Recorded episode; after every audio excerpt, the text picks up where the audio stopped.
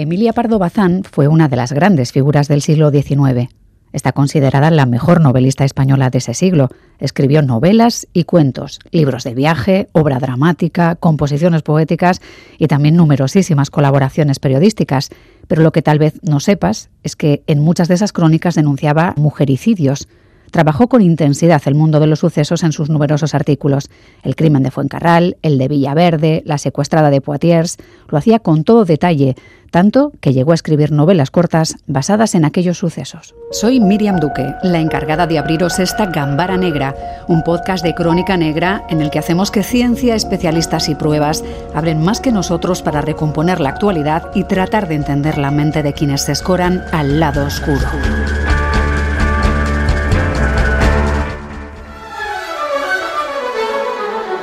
Podía haberse acomodado a la vida que le deparaba su origen aristocrático y de buena familia, pero Emilia Pardo Bazán, nacida en 1851, fue una mujer que rompió esquemas, ataduras y convencionalismos. De sólida formación intelectual y académica, doña Emilia Pardo Bazán fue escritora, periodista, articulista, conferenciante y, rara avis, una apasionada de la criminología de la que se empapó gracias a múltiples lecturas. A la autora de Los Pazos de Ulloa le interesaban sobremanera los crímenes, las investigaciones policiales. Actuaba de hecho en algunos casos como una auténtica detective y un detective fruto de su imaginación, Ignacio Silva, es el protagonista de La Gota de Sangre, considerada la primera novela policíaca publicada por una mujer en España. Su personaje es más de carne y hueso que el de Conan Doyle, al que la escritora gallega critica pese a mencionarlo en alguno de sus relatos. Buena falta nos haría con todo Sherlock Holmes aquí para ver si descifra el enigma de la muerte de Vicenta Verdier. Nadie se fijó en los gemelos y los puños que había en el suelo. Revisaban ventanas por donde era imposible que el asesino huyera y no miraron las que facilitaban la huida el asesinato de la joven Vicenta Verdier, los conocidos como el crimen de Villaverde, el de la calle de San Andrés, el del Pinar de Pericote, el de Órdenes, el de Juan Luna, el del Huerto del Francés, los de la calle Fuencarral. A esta buena señora se la ha encargado. ¿Qué quiere decir, mi coronel? Hay que avisar al juez. Esta mujer no ha muerto a consecuencia del fuego, sino que un sinvergüenza le ha metido cuatro o cinco puñaladas. Muchos de los relatos y artículos de Pardo Bazán se inspiran o tratan de estos y otros asesinatos famosos de finales del siglo XIX y principios del XX, ya se hubieran cometido en Madrid, ciudad donde residía, o en lugares más alejados, Alicante, Galicia, Córdoba, París portadora de un fino bisturí para diseccionar estos sucesos, a partir de ellos Emilia Pardo Bazán extraía conclusiones sociológicas, psicológicas, históricas y las exponía sin miedo a las críticas.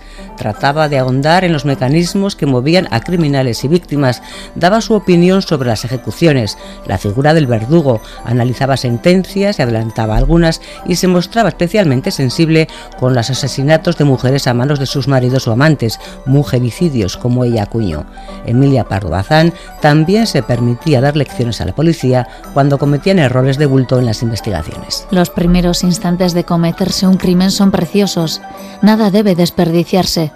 Desde el estudio psicológico de las emociones reveladas por las voces y los semblantes hasta las huellas más leves de los actos en los objetos inanimados y en los cuerpos, no hay por menor que no pueda, más adelante, adquirir importancia, ser un rayo de luz, quizá la clave del problema. Siempre ojo avisor a cualquier crimen o suceso, Emilia Pardo Bazán guardó sin embargo silencio sobre un crimen cometido en el seno de su familia. Su abuela paterna fue asesinada por su segundo esposo, que poco después se suicidó. Marisol Donis es farmacéutica, criminóloga y escritora y llega con un interesante trabajo en el que analiza la fascinación por la criminología de Emilia Pardo Bazán. Marisol, ¿qué tal? ¿Cómo estás? Muy bien, encantada de estar con vosotros. No sabemos de los amores de Emilia Pardo Bazán con Pérez Galdós, de su biblioteca en el Pazo de Meirás, de su pasión por leer, pero que fuese una cronista de sucesos apasionada por la criminología ha sido un descubrimiento. ¿Cómo lo descubres tú, Marisol? ¿Cómo empiezan tus investigaciones en este punto? Pues mira, empiezan porque yo soy una apasionada de Pardo Bazán, sobre todo de las novelitas cortas, de esas tipo El encaje roto hmm. o Insolación, de esos, más que los pazos de Ulloa y llegó a mis manos un, un, compendio de artículos en, en, la revista La Ilustración Artística, en la que hablaba de todo. Lo mismo te hablaba de Roma que del balneario de La Toja, que del balneario de Mondariz, y de repente la veo comentando un crimen con una gracia, que me parece mentira, esté comentando un crimen con gracia, pero es que es así. Yo el primer crimen que leí, que, comentado por ella fue el de una calle de Coruña, que las víctimas eran un matrimonio que regentaban un, un bar que ella decía, pero con esa mugre, ¿cómo pueden tener clientela? Y además, unas personas que tienen un negocio próspero, ¿cómo que no salen de Coruña? y se van por ahí de viaje y aprenden un poco y no que estos son unos ignorantes y unos guarros y unos tal. Y yo digo, madre mía, qué maneras tiene esta de, de, de hacer la reseña de un crimen. Sí, era, muy rompedora en todo, ¿no? Entiendo que hablamos del crimen de la calle de San Andrés y el que se ríe de fondo es Carlos Basas, que también es un habitual. Carlos es escritor, es especializado, está especializado en novela negra y, sabe que es verdad que hay que tener gracia hasta para el crimen. Hola Carlos, ¿cómo estás? Hola, ¿qué tal? ¿Qué tal vosotros? Pues bien, con, muchas ganas de abundar en la figura de Emilio Pardo Bazán, eh, esta que nos plantea Marisol, la del encaje roto, insolación, la de los relatos cortos y las crónicas. Supongo que la faceta de criminóloga de Pardo Bazán no te pilla del todo de nuevas, pero es verdad que es algo mayormente desconocido, ¿no, Carlos? Sí, hombre, los que somos muy aficionados a la novela negra, ya no únicamente como escritores, sino como lectores y como historiadores, pues bueno, yo creo que casi todos conocemos eh, La gota de sangre, ¿no? Ese relato de esa novela corta de 1911, que generalmente es citada como eh, una de las primeras eh, novelas negras, aunque no fue la primera, pero sí una de las primeras del, del panorama nacional dentro de lo que es la novela negra. Aquí fuimos muy tarde desarrollando lo que es la novela negra, a diferencia de otros países pero Emilia Pardo Bazán era, era un hacha, no solo era una enorme escritora, sino que, bueno, era una observadora sagaz y tenía una lengua y una pluma tan afiladas que yo recomiendo siempre a la gente que acuda ya no solo a La gota de sangre, sino a, a, otros, eh, a otras novelas cortas eh, suyas porque son absolutamente fantásticas. Marisol, mencionábamos el crimen de la calle San Andrés, ahí los cuerpos los localiza un sereno, ¿no? Los mataron, saquearon la casa, nadie vio nada y el sereno en sí mismo es, es una figura también como muy de la época, como la profusión que tiene también por otras figuras como los verdugos, ¿no? que analiza todo muy al detalle. Sí, este crimen se descubrió por la mañana porque estaba la puerta semiabierta, el, el sereno, que se supone que era para vigilar las esquinas, porque eh, en una calle larga, como debía ser la de San Andrés, había un sereno cada dos o tres manzanas, digamos. Pero lo que pasaba es que se aburrían tanto que se citaban en un punto el sereno, otros guardias de vigilancia, otro sereno, y en este caso, frente a la casa donde se cometió ese crimen, había esa noche dos, un sereno y dos guardias, hablando toda la santa noche, no vieron entrar a nadie sospechoso, no vieron salir a nadie, no hubo gritos, no hubo nada. Pero es que encima robaron eh, lo que vieron en el dormitorio, por ahí a la vista, pero la mataron a ella sin darse cuenta que llevaba un refajo que era eh, como unas enaguas con una especie de bolsillos donde se escondían cosas y en ese refajo había un montón de dinero que no se lo llevaron. Que hubo una previa a meter el dinero debajo del colchón, ¿no? Que era que la gente se lo cosía prácticamente en la ropa con la que dormía, por si acaso.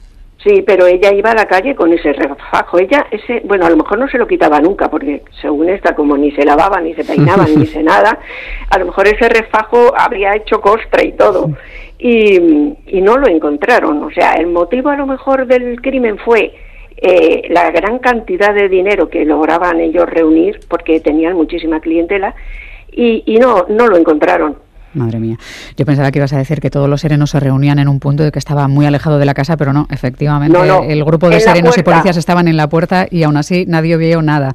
De ahí entiendo Marisol, eh, porque no es solo en este caso, en varios artículos ella critica de forma bastante abierta ¿no? algunos de los procederes de la policía, llegando a decir que vivíamos en un lugar en el que en, el mejor de los casos se detenía a los culpables tarde y eh, en ocasiones jamás en la vida, ¿no? que eso entiendo que a la policía le dolería le dolería, pero es que era así. Ella era muy crítica con todo el mundo, con todo el mundo. Y eh, he oído en, esa, en esa entradilla que habéis hecho, lo del crimen de Vicenta Verdier es un ejemplo de, de un crimen mal investigado, mal hecho y mal todo, pero es que resulta una película de Berlanga, el crimen de Vicenta Verdier, porque parece ser que se empezaron a oír gritos de socorro me matan y alguien que pasaba por la calle lo oyó, se metió en el portal y fue jaleando a todos los que pasaban por la calle, vamos a subir que hay una mujer pegando gritos. Subieron como una manada de búfalos, como decía Locar, que, que, son los que impedían que un, que un caso se resolviera. Bueno, pues subieron todos los vecinos, todo el que pasaba por ahí, tiraron la puerta abajo, la puerta aplastó todo lo que encontró en, el, en el, vestíbulo. Eh, como la escena del crimen hecha unos zorros. Sí, y encima, cuando ya habían hecho todo ese estropicio, sube la portera con la llave en la mano, porque tenía la llave de todos los vecinos.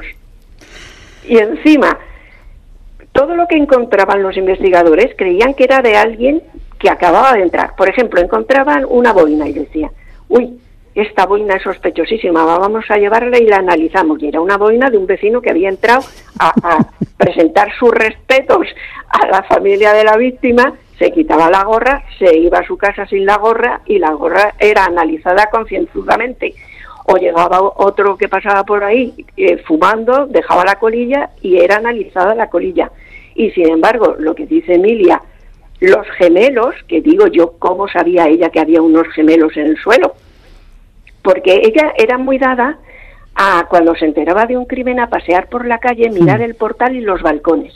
Decía que eso tenía un encanto especial, ver los balcones. Pero ella sabía mejor que nadie, por lo muchísimo que había estudiado de criminología y criminalística, que no se puede invadir la escena del crimen. Con lo cual, ella no entró ahí y sabía que había unos gemelos de alguien con un puño postizo. Porque esto, mira, lo bueno de rescatar crímenes antiguos no es ya el crimen en sí, es cómo era España en esos años. Había gente que no tenía camisas. Entonces se ponía una chaqueta con una camiseta ahí toda andrajosa y toda asquerosa, pero unos puños perfectos postizos con gemelos que asomaban por la chaqueta. Entonces todo el mundo pensaba que llevaba una camisa impecable. Bueno, pues parece ser que en el suelo de la casa de Vicenta encontraron los puños con los gemelos. O sea que tuvo que aparecer por ahí alguien que aparentaba ser una persona de posibles, pero que no lo era, claramente, que no le llegaba la camisa al cuello. Claro, nunca mejor dicho. No, y que tuvo que salir corriendo porque se dejó parte de su vestimenta. Lo que no sabemos es por dónde huyó. Parece ser que había una ventana que daba unos tejados y una señora vio a uno corriendo por el tejado y cuando los investigadores interrogan a esa vecina, dice, sí, pasaba por ahí el desollinador, ya dio por hecho la señora que si anda por el tejado es que es un desollinador. Y entonces pusieron, eh, solamente, no vio nada extraño, solamente a un desollinador haciendo su trabajo. Y a lo mejor era el asesino. Claro, una vez que se ha mm. quitado, si dejó en otro sitio la chaqueta, ¿verdad, Carlos? Pues ya solo podía ir uno pues Por eso te digo que así se investigaba y no es, de extrañar que ella se metiera con los investigadores, con los guardias de seguridad, con, con, los serenos y con todo el mundo. Mira, precisamente uno de los rasgos que distingue a Emilia Pardo Bazán, eh, gracias a esos fundamentos y esa formación en criminología, eh, respecto a otras autoras que se hicieron un poquito más famosas en los años 20 en Inglaterra, por ejemplo, como Agatha Christie, Dorothy Sayers o Marjorie Allingham, es que precisamente ella tiene una vocación naturalista y realista a, la hora de hablar del crimen, a diferencia de lo que sería la clásica novela enigma británica, donde bueno, los crímenes siempre son en salones de alta sociedad y donde prima más eh, el juego intelectual del detective que una vocación por describir una escena del crimen o por contar cuál es el procedimiento policial, algo que en la literatura negra no sucedería hasta muchísimos años después. Hasta ese punto era Emilia Pardo Bazán una, una adelantada. Hmm sí, pero mira, Emilia Pardo Bazán no llegó a conocer a Agatha Christie, por poquito, por poquito, ¿eh? Porque ella muere en, mayo de 1921 y, y al, a los pocos meses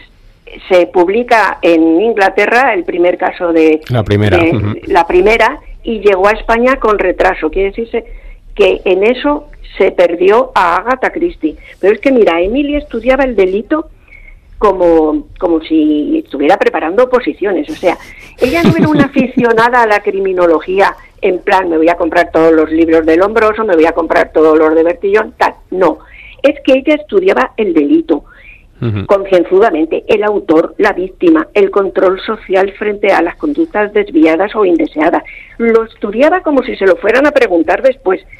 Y luego, eh, lo, bueno de rescatar crímenes del siglo XIX, por ejemplo, y, y en lo que ella es que lo daba todo, es que no solo intervenían el autor y su víctima, sino la masa social y la prensa. Había muchos periodistas que hacían héroes de un asesino.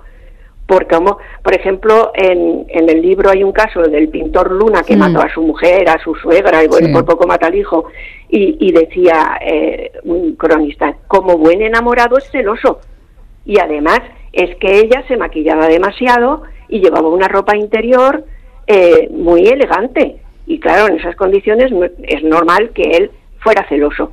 Bueno, pues claro, todo el mundo ya con el pintor Luna, entre que era de una clase alta y tal, pues decían el distinguido pintor Luna. O sea, los, los de sucesos. Sí, Marisol, claro, aquí apuntamos dos cosas importantes, que Emilia Pardo Bazán creía que el nivel de delincuencia era muy alto y que además apuntaba que muchos de quienes cometían los delitos eran gente de bien, que esto entronca un poco con este caso, por ejemplo, como el del pintor Luna, y que ella apuntaba a los culpables en sus crónicas sin tener demasiado miedo a lo que podía pasar, porque a veces se generaba una suerte de género epistolar, ¿no? Ella publicaba una crónica en la que apuntaba lo que opinaba y esa persona, como el caso del pintor Luna, mm, bueno, escribía posteriormente pidiendo explicaciones o con una indignación importante, que entiendo que eso podía haber preocupado a algunas personas, ¿no? Haber tenido miedo a las consecuencias. En el caso de, eh, Emilia, no. No, no, en caso es más. Fíjate cómo sería que ella era partidaria de que los periódicos fueran parcos en la descripción de los crímenes, que no debían eh, contarle las cosas con pelos y señales porque además era partidaria del mimetismo, o sea, partidaria no, que era defensora de que si hoy hay un suicidio de tal manera, pasó mañana va a haber otro exacto. Entonces, ¿sabes lo que hacía ella? Escribía a los directores de los periódicos pidiendo que por favor de, eh, encomendaran la sección de sucesos a personas inteligentes y que sepan escribir para evitar que hicieran de un pintor luna un héroe. Claro.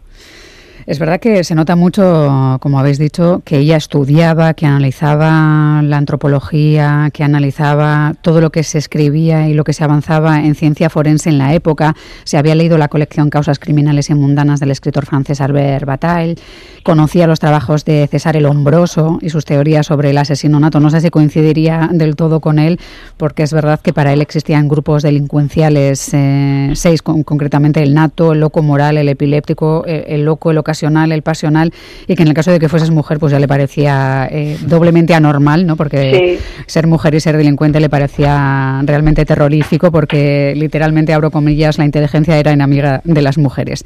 Entiendo que a Emilia Pardo Bazán las teorías del hombroso no le encajarían del todo. No sé si se, llevó mejor con las del antropólogo Alfonso Bertillón. Además, está muy bien un comentario que hace ella, porque ella se compró los dos tomos de la tercera edición de El hombre delincuente. Hmm. Cuando se los zampó, como yo digo, como si preparara oposiciones, dice, este hombre quiere enseñarme mucho y no me enseña nada. Mira, un amigo más. se, dos tomos y, y, bueno, no, no, no le podía ni ver, o sea, nada. Y además, ella era muy, como muy de pueblo, muy de y de zona rural, ¿sabes? Aunque viviera luego en Madrid, pero ella su zona de Meirás, su Galicia rural, porque decía, es que me molesta muchísimo que diga Lombroso que los tatuados pueden, es uno de los síntomas de uno que puede ser un criminal nato, atávico evolucionado, y me molesta muchísimo porque yo tengo vecinos que están tatuados y son los mejores hombres, hombres del mundo, y veo yo marineros claro decía ella, que son honradísimos. Y luego, en lugar de borrachos, dice, y conozco hijos de padres que les gusta el espíritu parral y, y son gente honradísima y según Lombroso, si tú eres hijo de un de un beodo o de un alcohólico, ya tienes todo, muchas papeletas para ser un criminal nato. O sea, que es que no dejaba títere con cabeza y que no se metieran con la gente tatuada, ni con hijos de borrachos, ni con nada de nada oye, hoy sería mm, la favorita de la juventud. ¿Verdad? sí, no entenderíamos muy bien eh, con los ojos de la distancia pues, esos conceptos de el asesino nato que mencionábamos, por ejemplo. Sí que el antropólogo Alfonso Bertillón, bueno, es más fácil que bueno, pues que viéramos su evolución y por qué ella le siguió también, ¿no? Que le debemos el retrato hablado, la identificación mediante medidas óseas, bueno, muchísimas cosas, ¿no? Como los ficheros que permitieron avanzar en la localización de delincuentes eh, muy buscados y también las fotografías de cadáveres en la escena del crimen que es eh, algo muy importante porque además eh, cambió un poco la fórmula, ¿no? Se buscaba que estuviesen en alto, se ponían casi escaleras, bueno, lo cambió un poco todo que hoy en día nos parece muy habitual que haya unas fórmulas exactas para fotografiar un cadáver y saber cómo ha podido ser la escena del crimen, pero en aquel momento era un avance fundamental. Claro, Bertillón cada vez que le llamaban para fotografiar una escena de crimen, eh, lugar de llevar la cámara y punto, él llegaba con una escalera y se subía a lo más alto de la escalera y hacía las fotos de arriba abajo, o sea, como si estuviera colgado de la lámpara, porque así se veían muchísimos más detalles. Y era, y, era verdad, si ahora te pones a ver, tú haces una foto desde lo alto y salen mucho más detallitos que en una normal. O sea, hmm. que eso fue una innovación. Supongo que te da también una perspectiva diferente, ¿no? De cómo se ha podido desarrollar un poco la escena, Carlos, que esto lo hemos hablado muchas veces aquí, que ver un poco con otra perspectiva te hace tener mejor la sensación de cómo pudo procederse a atacar a esa persona, hacia dónde cae, que tal vez si estás a la misma altura te pierdes pues mucho de la teatralidad, ¿no? De, cómo se produjo esa escena del crimen, ¿no? De lo que hacen con las recreaciones. No, y que con esas fotos, con esas fotos se veían las paredes mejor las salpicaduras, por ejemplo, si había sido un disparo con arma de fuego y por las salpicaduras se podían saber si habían disparado a una vena, una arteria, si era zurdo, si no era zurdo. O sea que es que también en una foto normal, eh, solo el cadáver, pero en una tomada con panorámica salían hasta las paredes, que eso dan muchísima información. Hmm. Imaginaos ahora si Emilia Pardo Bazán no hubiera tenido nombre anglosajón y hubiera mm. vivido en Inglaterra o en Estados Unidos, sería probablemente hoy en día una de las escritoras eh, eh, más famosas del mundo de novela criminal. Mm.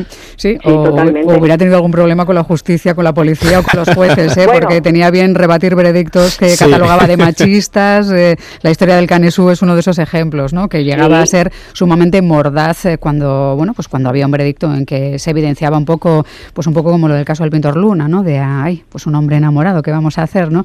Ella era bastante, bueno, bastante dura cuando veía casos profundamente machistas y hablamos de una época muy alejada de los parámetros actuales.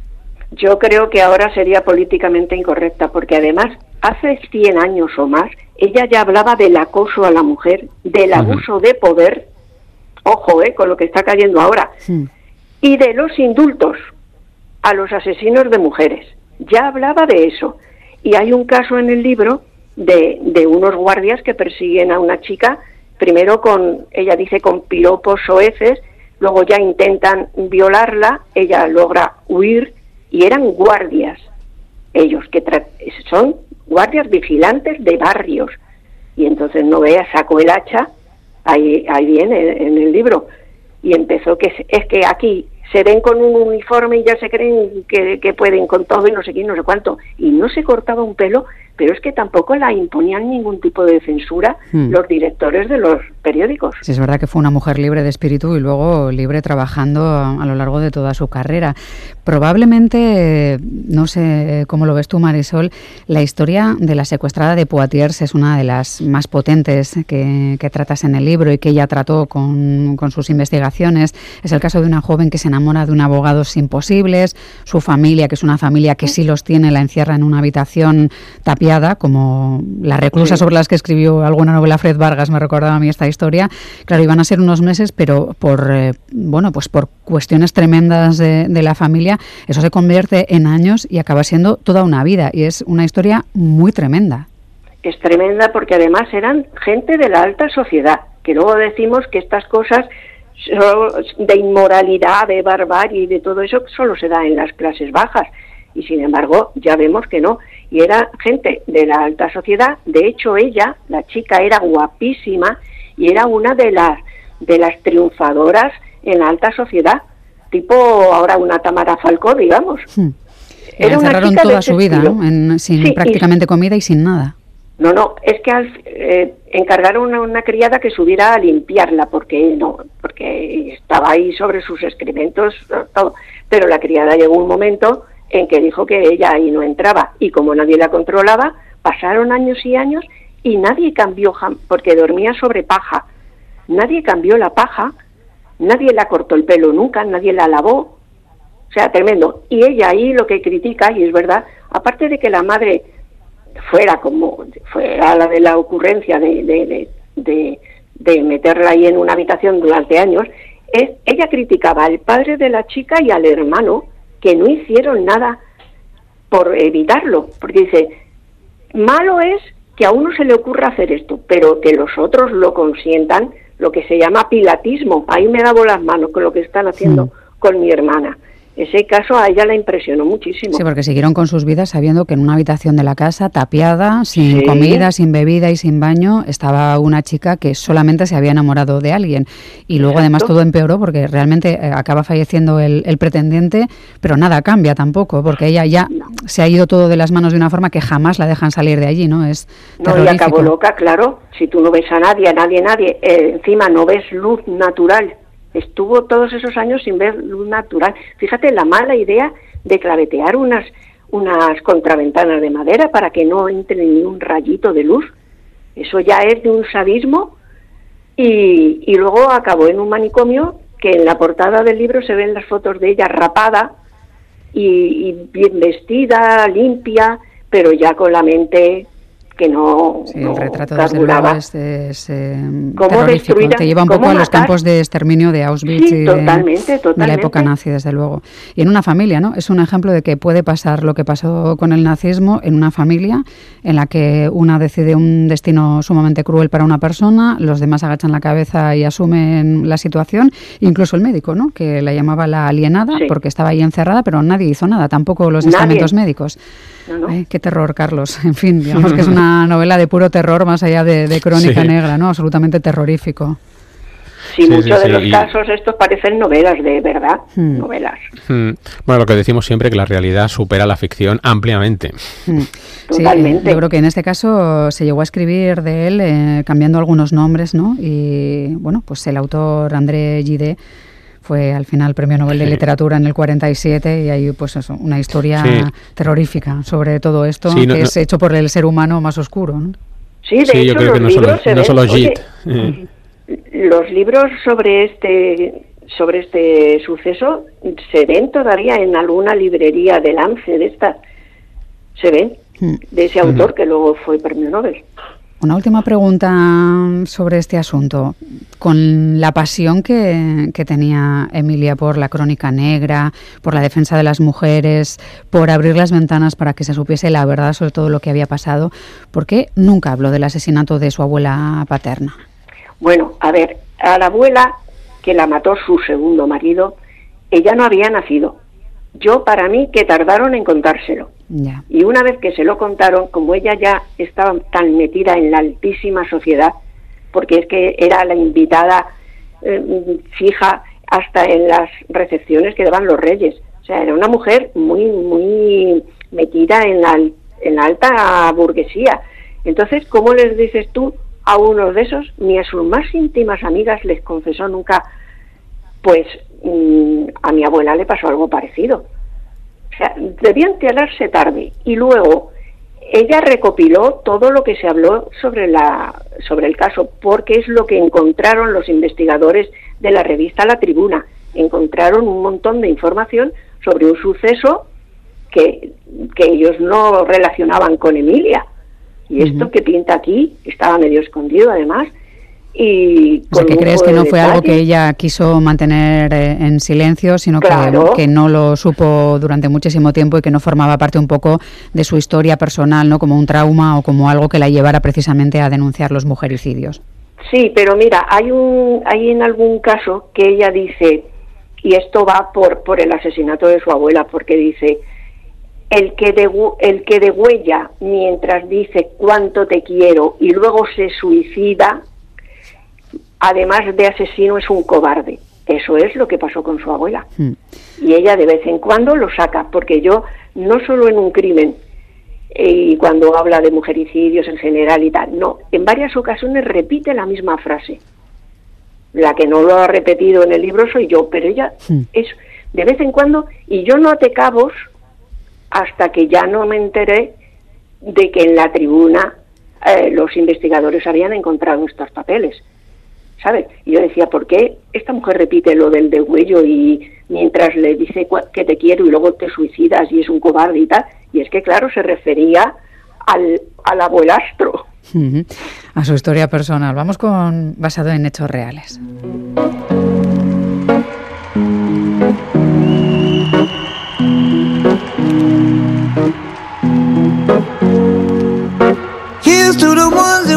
Carlos, tú quieres reflexionar sobre otras escritoras que fueron pioneras en el ámbito de la novela negra.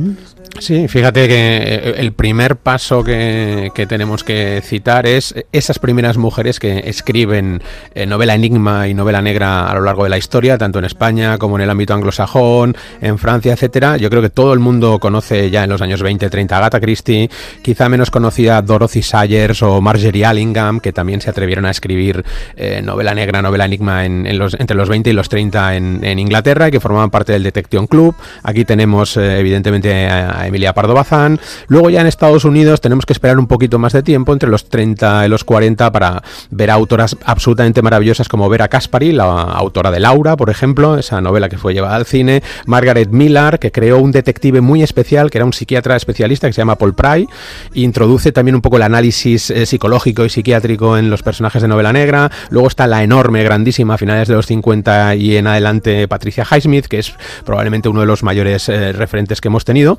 Pero aquí en España te decía antes que vamos con muchísimo retraso, muchísimo retraso en, en el nacimiento de lo que sería la novela negra. Mientras en Estados Unidos, en Inglaterra, en Francia y en algún otro país, pues eh, los, primeros textos de novela negra eh, son tempranos, en cuanto a finales del 19, principios del 20. Aquí tenemos pequeños ejemplos, hablábamos de la gota de sangre, tenemos alguna novela anterior como El clavo o Quién disparó, que son de principios del, del 20, finales del 19.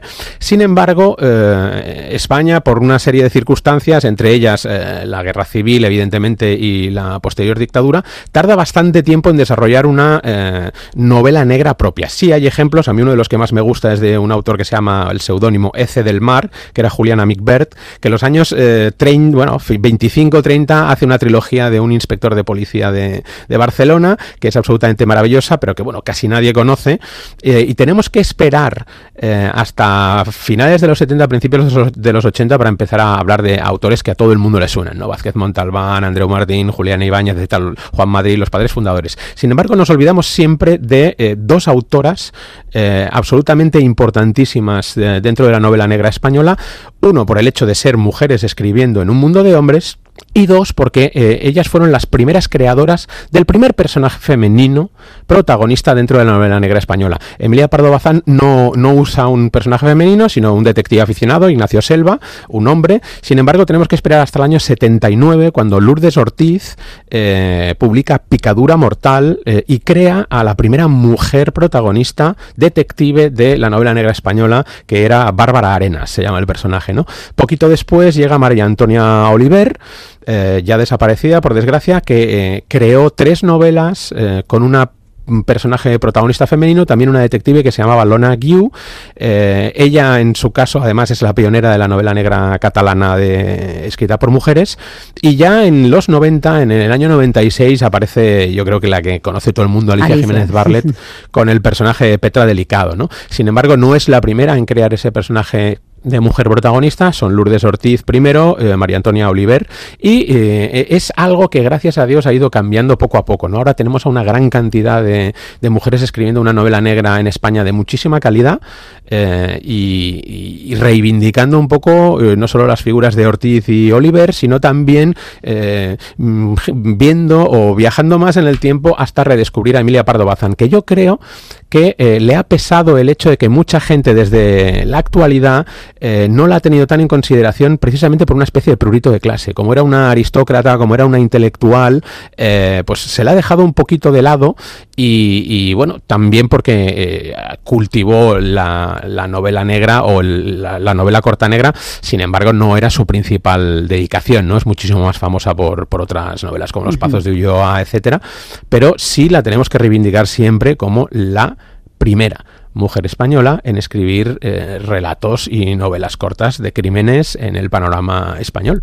Siempre acabamos estas charlas pensando en todas aquellas cosas que nos quedan por leer, que nos gustaría tener tiempo para leer, pues ahora también repasar a Emilia Pardo Bazán. Carlos Basas, escritor especializado en novela negra, como siempre, gracias y un abrazo. A vosotros. Y un abrazo especial para Marisol Donis, criminóloga y autora del trabajo Emilia Pardo Bazán y su fascinación por la criminología.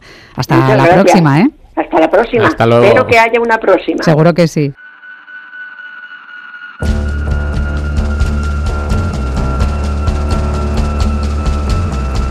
Gambara Negra, el podcast de crónica negra e investigación de EITV Podcast.